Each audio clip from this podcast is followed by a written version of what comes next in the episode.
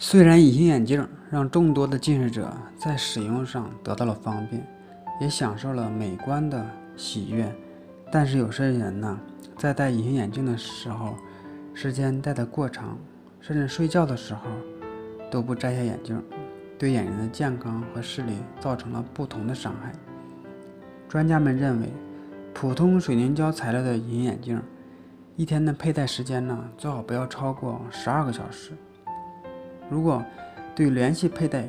硅水凝胶隐眼镜，可以佩戴的时间稍微长一些。相对于普通水凝胶的隐眼镜来说，使用更加方便。同时，这种新型材料的高透氧的特点，也满足了每天的超长时间的佩戴及戴镜时候小睡的要求。说到这儿，和大家说一下水凝胶和硅水凝胶隐眼镜的区别。水凝胶隐形眼镜是传统的隐形眼镜的材料，主要啊是通过水来传导氧气，透氧的能力是有限的。硅水凝胶是后来才开发出来的一种材料，通过硅和水共同的来传导氧气，透氧量大大提升，是水凝胶透氧量的五倍以上。人的眼睛是需要氧气的，缺氧会引起眼睛的多方面的疾病，所以。透氧性是看隐形眼镜好坏的一个很重要的标准。如果佩戴普通的水凝胶隐形眼镜，在睡觉的时候啊，应该摘下来放到护理液中，睡醒以后呢，再佩戴，这样呢就能让眼睛和身体一同的休息。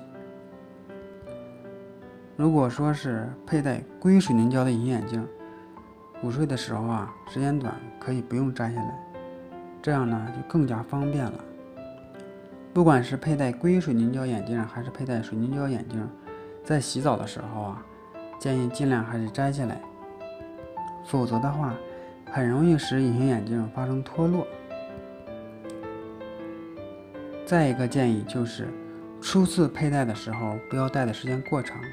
一般以四个小时为宜。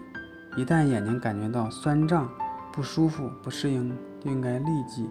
摘下。初次的佩戴者一般都会有轻微的不适的感觉，比如说干涩、畏光、短暂的视物不清、视物疲劳、看东西变大或者变小。只要不是特别严重，持续一段时间以后啊，可能就会慢慢适适应，是一个正常的反应。如果说适应能力比较强的话，通常三天之内这种症状就会慢慢的适应。多数人也会在一周以内就会适应。如果说眼睛的刺激症状比较明显了，比如说眼红、结膜水肿、眼睛发痒等不适的症状非常明显，就应该立下立即摘下隐形眼镜，等待症状消失以后再继续佩戴。必要的时候呢，可以去医院请验光师或眼科医生再进行详细的检查。